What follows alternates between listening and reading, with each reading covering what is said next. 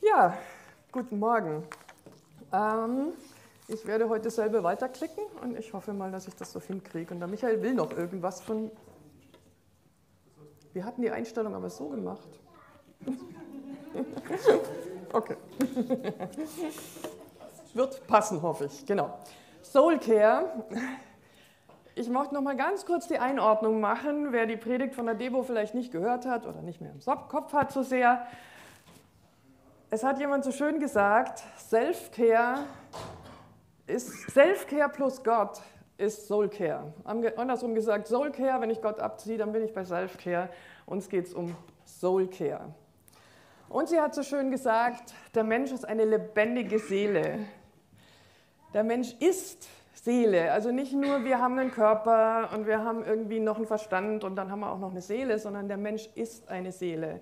Im Schöpfungsbericht ist es, heißt so schön, der Mensch wurde eine lebendige Seele. Durch diesen Hauch, durch diesen Odem ist Adam zu einer lebendigen Seele geworden. Ja, und heute geht es speziell um Hunger. Es geht um dieses, wie sie gesagt hat, dass äh, das Kind, was bereits abgestillt ist, was ruhig wird. Es geht um ja, eben um Hunger, eigentlich um dieses Kind, was gestillt werden will, um Bedürfnisse und um Sehnsucht. Und ich will einsteigen mit diesem Bild. Ehrlich gesagt, ich habe das immer gesehen am Anfang, wenn die Predigt anfing und bei mir kam voll die Sehnsucht hoch. Ich habe gedacht, oh, da jetzt unterwegs sein, das würde ich jetzt fast lieber als hier sitzen. Ich weiß nicht, ob es euch auch so geht. Es geht um alle möglichen Sehnsüchte und ich steige ein mit dem Psalm 42, schwierig, wenn ich selber weiterklicken muss. Psalm 42, Vers 2 und 3 vor allem. Wie der Hirsch nach frischem Wasser lechzt, so lechzt meine Seele nach dir, o oh Gott. Meine Seele dürstet nach Gott, ja, nach dem lebendigen Gott. Vers 6 kommt später dann noch, was bist du so aufgelöst, meine Seele. Dieser Hirsch, der nach Wasser lechzt, das ist so richtig ein Bedürfnis, kein Hunger, es ist Durst. Die Seele dürstet nach Gott. Erlebst du es so? Hast du so Durst, so Hunger nach Gott? Ich ehrlich gesagt auch nicht. Ähm, und doch glaube ich, dass bei euch, bei jedem, der hier sitzt oder zuschaut, so eine Sehnsucht da ist, weil sonst wärt ihr nicht da. Es sei denn, ihr seid hergekommen, weil ihr einen ganz bestimmten Mensch treffen wolltet oder so. Ansonsten glaube ich, dass in euch eine Sehnsucht nach Gott da ist. Und ich will dem heute mit euch so ein bisschen auf die Schliche kommen, das mal konkretisieren. Nicht so in diesem Nebulösen lassen, ich sehne mich nach Gott, sondern da ein bisschen mehr ins Konkretere gehen. Ähm, bei mir war es zum Beispiel so, ich habe mir mit zwölf, als ich zwölf war, und meine Eltern waren nicht besonders christlich, ich wusste nicht so viel, aber ich habe mir eine Bibel gewünscht. Irgendwie wollte ich eine Bibel haben und ich habe angefangen, in dieser Bibel zu lesen und ich habe gemerkt, da ist was, da ist was. Also ich kann mich an diese Sehnsucht irgendwie noch erinnern, ich habe nichts verstanden. Ich war irgendwo in Jesaja, Jeremia habe ich, glaube ich, gelesen. Ich habe es dann wieder zur Seite gelegt, weil ich nichts verstanden habe. Aber ich kann mich noch gut erinnern, so an diese, diese Sehnsucht, da ist was, das will ich. Wenn ich dich so fragen würde, wonach sehnst du dich jetzt gerade, wie du hier sitzt? Vielleicht Urlaub, vielleicht, keine Ahnung, eine warme Heizung, keine Ahnung. ähm, ich glaube, es gibt ganz viel in uns. Und um da mal so ein bisschen einzusteigen, was es denn so für Bedürfnisse gibt, habe ich euch die Maslow'sche Bedürfnispyramide mitgebracht. Die war, ah, ja, hier zwei Kinder. Das nicht gestillte Kind, was Hunger hat und das sehr zufriedene. Ich glaube so, naja, ist so ein Gagbild, aber ich glaube, da ist sehr viel Zufriedenheit. Genau, die Maslow'sche Bedürfnispyramide. Ähm, seine Theorie ist von Maslow, dass wenn die Grundbedürfnisse gestillt sind, dass dann erst die nächsten Bedürfnisse zum Zuge kommen. Und ich habe das kennengelernt im, äh, in der Ausbildung, in der kaufmännischen Ausbildung. Ähm, eigentlich wendet sich das eher an Arbeitgeber. Was braucht der Arbeitnehmer, um gute Arbeit leisten zu können? Welche Bedürfnisse müssen gestillt sein? Ich möchte es mal ganz kurz mit euch durchgehen. Unten die physiologischen, weiß nicht, wie gut man es lesen kann. Physiologische eben Hunger, Durst, wenn einem was wehtut, ich kann mich nicht konzentrieren. Also wenn meine Blase drückt, dann kann ich nicht gut arbeiten, dann muss ich erstmal auf die Toilette gehen. Oder wenn ich total Hunger habe, kann ich auch nicht gut arbeiten. Es gibt vielleicht andere Leute, weiß ich nicht. Ähm, Und er sagt dann, wenn diese physiologischen Bedürfnisse gestillt sind, dann regt sich als nächstes das Sicherheitsbedürfnis. Ich will eine gewisse Sicherheit. Ich will wissen, dass ich da jetzt nicht irgendwie angreifbar bin, dass nicht irgendwas von hinten kommt. Also ich sitze zum Beispiel auch nicht gern mit dem Rücken zur Tür, weil ich nicht weiß, wer dann da reinkommt. Das ist so ein bisschen so ein Sicherheitsbedürfnis bei mir, glaube ich. Und wenn dieses Bedürfnis gestillt ist, übrigens, das ist auch was, was man total bei Tieren merkt. Ein Tier, was richtig Hunger hat, das traut sich auch in die Stadt, das traut sich auch in eine gefährliche Situation, weil es so Hunger hat. Und so viel anders sind wir da auch nicht. Das Wichtigste sind erstmal die physiologischen Bedürfnisse. Dann berühren sich die Sicherheitsbedürfnisse. Wenn die gestillt sind, können sich die sozialen Bedürfnisse eigentlich erst melden. Soziale Bedürfnisse, ich will zu einer Gruppe gehören, ich will dazugehören, ich will Menschen um mich haben, will nicht alleine sein, will nicht ähm, ausgegrenzt sein. Das habe ich erst in den letzten Jahren gemerkt, wie wichtig das für mich ist, auch in der Arbeit, aber nicht nur. Und erst wenn das gestillt ist, dann kommen die sogenannten Individualbedürfnisse. Ähm, ich will als Individuum gesehen werden. Ich will nicht einfach nur ein Arbeitnehmer da von 100 sein, sondern ich will auch als Max, als Tom, als Friedrich, als wer auch immer gesehen werden, wahrgenommen werden. Ich will ein Individuum sein dürfen. Und dann, wenn das gestillt ist, dann kommt das Bedürfnis nach Selbstverwirklichung. Und ich glaube, da hat er schon recht. Also dann erst eigentlich überlegt sich der Mensch so, und was will jetzt eigentlich ich ganz speziell und wie könnte ich noch was erreichen und so. Mal so ein bisschen, um, um einzuordnen, wo bin ich denn, wo sind meine Bedürfnisse gestillt, wo nicht. Das ist vielleicht auch in der Arbeit ganz anders als zu Hause, in der Familie oder wo auch immer, wo eure Lebensumfelder sind. In meiner letzten Arbeitsstelle war das Bedürfnis nach Sicherheit irgendwann nicht mehr ganz gestillt, weil ich so, äh, ich wusste immer nicht, was als nächstes um die Ecke kommt. War ganz, ganz schwierig. Was hier nicht vorkommt, ist das Bedürfnis nach Gott oder überhaupt nach Transzendenz oder nach Religion oder so gar nichts. Aber ich glaube, es steckt da überall drin. Auf jeder der Ebenen steckt es drin. Gott ist derjenige, der unseren Hunger stillen will, so wie wir es gerade in dem Psalm schon hatten. Gott ist derjenige, der sagt, ich bin dein Fels, ich bin deine Burg, ich bin deine Sicherheit, ich schütze dich. Gott ist derjenige, der uns in eine Gemeinschaft stellt, der das Volk Gottes als Volk zusammenstellt, der die Gemeinde als Gemeinde zusammenstellt.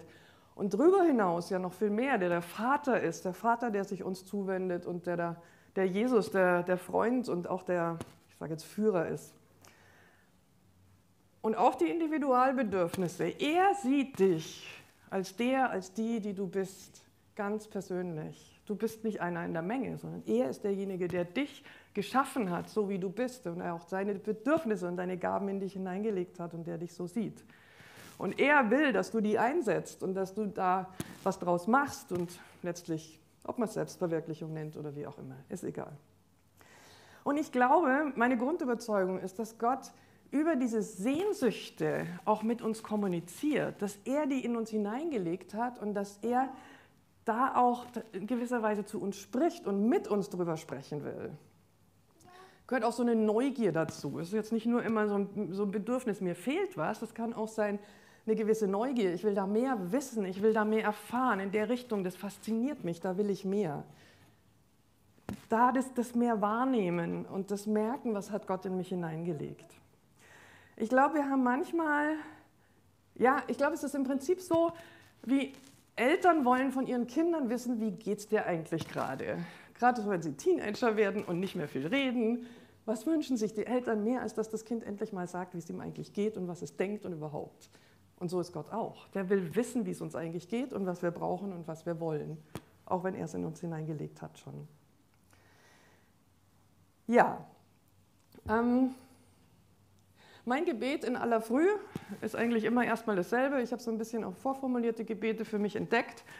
Und es fängt damit an, immerfort empfange ich mich aus deiner Hand. Immerfort, jeden Morgen empfange ich mich aus deiner Hand. Und ich mache mir das bewusst, dass ich meinen Körper, mich selbst, alles, was er in mich hineingelegt hat, alles aus seiner Hand empfange und daraus in den, damit in den Tag gehen will, das ihm erstmal hinlege und dann später in den Tag gehe. Über den Tag habe ich meistens dann wenig Zeit, darüber nachzudenken oder an Gott zu denken. Es passiert wirklich selten bei mir, muss ich gestehen. ich empfinde alles Mögliche, ich habe alle möglichen Bedürfnisse, ich habe alles Mögliche, was mir durch den Kopf schießt und auch was mich bewegt, ärgert oder wie auch immer. Und ganz, das Allermeiste davon läuft im Unterbewusstsein ab. Es ist nicht so viel, was ich mir bewusst mache. Vielleicht seid ihr da anders, das weiß ich nicht. Aber es gibt ein paar Anzeichen, die ich mittlerweile ge gelernt habe zu erkennen, wo ich merke, irgendwas läuft da gerade ab. Das eine ist, wenn ich sehr viel nach Schokolade greife, dann passt wahrscheinlich gerade irgendwas nicht so. Wenn das Bedürfnis so arg groß ist. Oder wenn ich mich Minuten, manchmal auch stundenlang über irgendjemand aufrege und in meinem Kopf immer noch wiederhole, was das für ein Depp ist und wie bescheuert das war, dann ist da wahrscheinlich auch irgendwas, das sich gerade sehr in mir regt, wo die Seele gerade am Arbeiten ist. Äh, noch ein Ausweichmechanismus, den ich bei mir noch vor gar nicht so lange gemerkt habe, ich stehe einfach auf und gehe. Das ist oft, wenn mir irgendwas durch den Kopf schießt, was richtig unangenehm ist, dann habe ich so einen Fluchtmechanismus. Ich stehe auf und gehe und ändere die Situation. Weiß nicht, ob ihr das auch kennt, keine Ahnung. Also wir haben schon, wir haben uns so Sachen angewöhnt, wie wir unseren Bedürfnissen begegnen.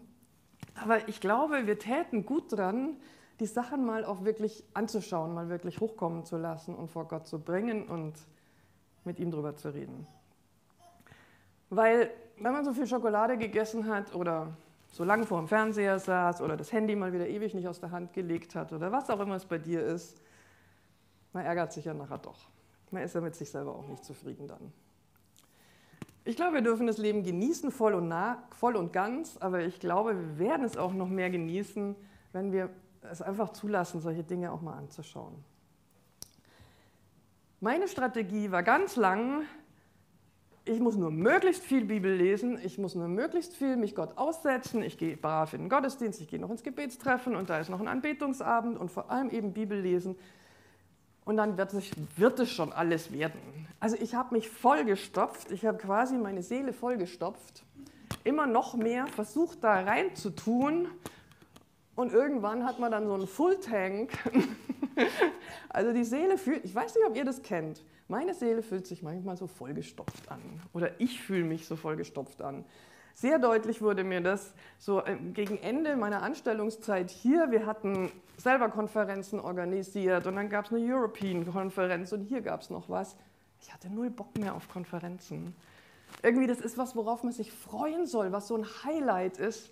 Für mich war es Fill-up gedacht, nee. Und dann wieder da in irgendeinem Schweizer Bunker schlafen und ja, so viele Menschen und überhaupt. Also ich war, den, war nicht mehr bereit, den Preis zu zahlen für das, was da eigentlich an Gutem kommt. Zurück zur Sehnsucht. Wonach sehnst du dich? Lass uns nochmal in den Psalm gucken. Wie der Hirsch nach frischem Wasser lechzt so lechzt meine Seele nach. Ich würde mir wünschen, dass wir da einfüllen können, wonach meine Seele eigentlich gerade am meisten lechzt. Gott ist so der Überbegriff, würde ich sagen. Meine Seele dürstet nach Gott, ja, nach dem lebendigen Gott. Und dann in Vers 6 kommt dieser Satz, was bist du so aufgelöst, meine Seele? Der Psalmschreiber stellt sich hier die Frage, eine ganz wichtige Frage, was ist denn los? Was bist du denn so aufgelöst, meine Seele in mir? Und ich glaube, diese Fragen sind einfach so wichtig, dass wir die richtigen Fragen finden. Was ist die Sehnsucht? Was ist meine Neugier? Wo, wo will ich gerade hin? Ja, und jetzt kommt der große Werbeblock für geistliche Begleitung. Darf ich heute machen? Genau, weil da geht es ganz stark eigentlich um diese Fragen. Meine Seele, was bist du so aufgelöst? Wenn wir uns das selber fragen, es funktioniert oft gar nicht, finde ich. Ich habe ich hab jetzt mal wieder angefangen, die Bibel ganz von vorne zu lesen. Ich habe die letzten Jahre immer oft nur wenige Verse genommen, die ganz intensiv. Jetzt habe ich gemerkt, Mensch, ich habe schon so viel vergessen. Ich will jetzt doch mal wieder von vorne anfangen zu lesen. Und eins der ersten Dinge, die mir aufgefallen sind, ist, wie viele Fragen Gott stellt, er ganz persönlich. Gleich im dritten Kapitel hatten wir die Predigt vom Hagen drüber. Adam und Eva essen diese verbotene Frucht. Ähm, müsst ihr euch anhören. Ich, also ich glaube, die Geschichte kennt jeder, oder? Von Adam und Eva. Brauche ich jetzt nicht groß zu erzählen. Ähm, sie entdecken, dass sie nackt sind, sie machen sich diese Feigenblätter, sie verstecken sich. Und dann kommt Gott am Abend und die Frage, die er stellt, ist nicht, was hast du für Mist gebaut oder so. Die Frage, die er Adam stellt, ist, wo bist du? Es ist die erste Frage Gottes in der Bibel. Wo bist du? Und ich finde, diese Frage macht so viel auf. Es ermöglicht dem Adam so zu sagen, mir geht es total schlecht, ich, ich geniere mich, ich bin, bin, nackt, das sagt er auch, ich bin nackt, aber ich finde, er sagt das so ein bisschen als Vorwurf. Du hast mich so geschaffen, du hast den Fehler gemacht. Ähm, ich finde, Gott macht hier die Tür auf, dass Adam ihm sein Herz ausschütten könnte. Gott sucht den Menschen, er will diesen Spaziergang machen, er sehnt sich nach dem Menschen, er ruft ihn und er gibt ihm die Möglichkeit, sich mitzuteilen. Was dann Adam antwortet, könnt ihr nochmal nachlesen. Dann gleich im nächsten Kapitel die zwei Söhne von Adam und Eva, Kain und Abel. Die Geschichte ist auch relativ bekannt, nicht ganz so bekannt. Die beiden bringen Gott ein Opfer dar. Ähm, und offensichtlich nimmt Gott nur das Opfer von Abel an, nicht das von Kain. Und Kain ist stinkwütend, Kain ärgert sich so richtig. Und dann kommt Gott und stellt ihm die Frage, warum ergrimmst du? Warum senkt sich dein Blick? Finde ich auch eine irre Frage. In einer anderen Übersetzung heißt es, warum überläuft es dich heiß und warum senkt sich dein Blick? Kennt ihr, oder? So eine Situation, wo es einen heiß überläuft. Ich glaube, das ist so ein Gefühl, das kennen wir alle. Und hier macht Gott auch wieder den Raum so auf. Kein hätte sagen können, warum hast du mein Opfer nicht angenommen? Warum magst du den Abel lieber als mich? Warum, warum, warum? Und die zwei hätten in ein Gespräch kommen können. Kein weicht leider aus, kein sagt nicht viel. Und später, als ihn Gott dann schon so ein bisschen fordernder fragt, wo ist dein Bruder, sagt er nur, geht doch mich nichts an, ich bin nicht der Hüter meines Bruders.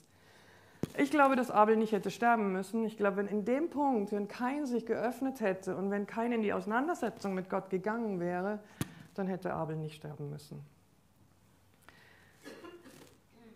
Ich glaube, dass diese Fragen, die hier Gott stellt, die brauchen wir, damit wir nicht immer nur Sachen in unsere Seele reinstopfen und immer denken, da muss noch mehr rein, sondern dass da mal was raus darf und wir es uns anschauen können, wir es uns mit Gott zusammen anschauen können, uns einsortieren können und vielleicht auch das eine oder andere lösen können.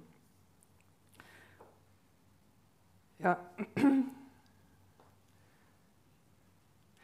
Eigentlich ist die Aufgabe eines geistlichen Begleiters nichts anderes als Fragen zu stellen. Und es ist, es ist ein geniales Erlebnis, wenn man manchmal merkt, dass man genau die Frage stellt, die den, den anderen rauskitzelt, die den anderen da auch ein, ein Stück weiterbringt, wo der andere irgendwo erkennt, ah, ja, eigentlich hat Gott das so gemeint oder eigentlich ist es ganz anders.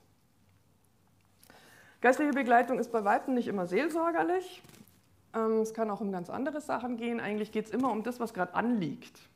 Also ich mag jetzt nicht viel erzählen aus meiner geistlichen Begleitung, obwohl ihr der Frau sicherlich nie begegnen werdet, glaube ich nicht. Ähm, aber sie, wir hatten irgendwie nur so Hallo gesagt und so und ich habe so gesehen, hinter ihr hing ein Bild und ich gefragt, ah, ist das euer Hochzeitsbild? Und dann kamen wir schon ins Gespräch und sie hat so ein ganz, wie soll ich sagen, halt so einen Konflikt in der Ehe, der oberflächlich anlag, der einfach immer wieder da war, angesprochen. Und gut, sie ist eine sehr reflektierte Frau, das muss man auch sagen. Wir waren in 0, nix dran, wo man gemerkt hat, wo das eigentlich bei ihr herkommt, dass sie da nicht anders reagieren kann, dass das immer wieder in ihr so kämpft. Es war echt war spannend. Und am Schluss waren wir bei einem ganz anderen Thema und es war klar, oh ja, da wollen wir jetzt mal hinschauen. Das ist jetzt vielleicht mal das für auch für die nächsten Male oder so. Muss man schauen, was womit sie das nächste Mal kommt, was man mal anschaut. Also es ist nichts, geistliche Begleitung ist jetzt nicht jede Woche oder so, es ist einmal im Monat, eine Stunde. Ähm, da sind auch große Spannweiten dazwischen, wo viel passieren kann. Was auch super ist, ist, wenn Entscheidungen anstehen, größere berufliche Entscheidungen oder persönliche Entscheidungen oder was auch immer, ähm, wenn man dann jemand hat, der mal Fragen stellt, der mal eben auch so diese Sehnsüchte rauskitzelt. Ich hatte mal selber eine Berufsberatung, ganz weltlich, war keine Christin, Und die hatte die Theorie dahinter, dass jemand am besten ist in seinem Beruf, wenn er da wirklich mit einer Sehnsucht reinkommt. Und die Klassiker sind so, der beste Lehrer ist der, der selber eine super schlechte Unterrichts, äh, Schulzeit hatte, weil er weiß, er kann da was verändern, er kann es besser machen. Ich glaube, nicht jeder, der eine schlimme Schulzeit hat, ist ein guter Lehrer, aber umgekehrt vielleicht schon, weiß ich nicht. Genauso wer in seiner Kindheit arg viel mit Krankheit zu tun hatte oder mit Krankenhaus oder so, sind wohl oft die Leute, sagt sie, die nachher die besten Ärzte oder Pfleger sind, weil sie genau wissen, was sie, wo sie was verändern wollen, was sie verändern wollen. Bei mir hat es nicht ganz so funktioniert, also wir sind darauf nicht so gekommen. Im Nachhinein muss ich sagen, ich glaube, ich habe eine ganz, ganz große Sehnsucht nach Ordnung und auch so nach einer Einfachheit. Das Leben einfach erklären können vielleicht auch. Weil mich begeistert wenig, äh, mich begeistert vieles, aber mich begeistert total, wenn ich am Jahresende eine Bilanz oder eine Einnahmeüberschussrechnung habe und da steht unten auf beiden Seiten dieselbe Summe. Ich kann einfach sagen, hier schaut's, da waren die Ausgaben, da waren die Einnahmen. So einfach ist die Welt. Es kann unglaublich befriedigend sein. Hätte ich früher auch nie gedacht.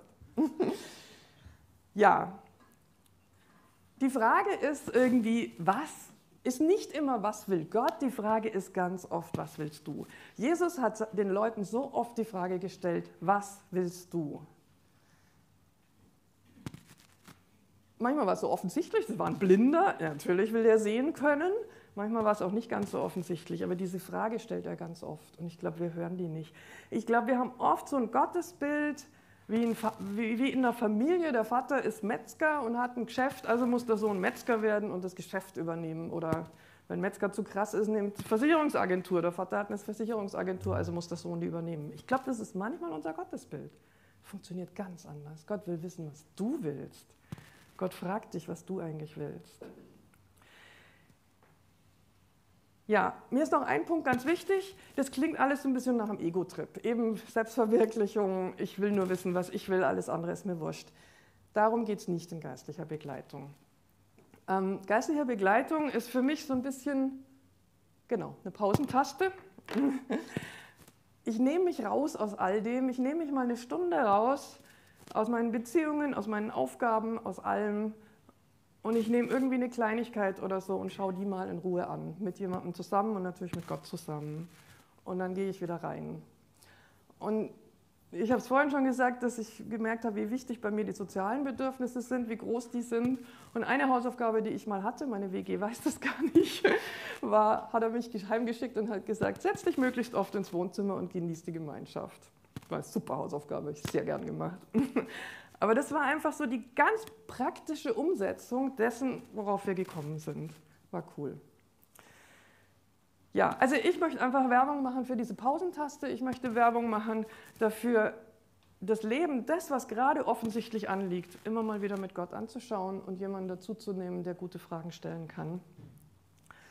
Ähm, ich werde jetzt noch einen Wolfgang dann gleich vorbitten, der wird auch noch erzählen aus seiner geistlichen Begleitung. Ähm, und der Wolfgang, der Joost, kannst du mal ganz kurz die Hand heben? Joost, genau. Ähm, wir werden später nach dem Gottesdienst unten zur Verfügung stellen, wenn ihr noch Fragen habt oder da Interesse habt, dann sind wir einfach da. Aber ich möchte dir jetzt nochmal die Frage stellen, was willst du? Ich glaube, dass Jesus dir auch die Frage stellt. Ich glaube nicht, dass es so in einer Minute zu beantworten ist, aber vielleicht hat Gott was, was er dir gerade zeigen will. Oder wo du sagst, das will ich jetzt mal Gott zeigen. Was willst du? Wolfgang, vielleicht kommst du dann einfach in einer Minute hoch.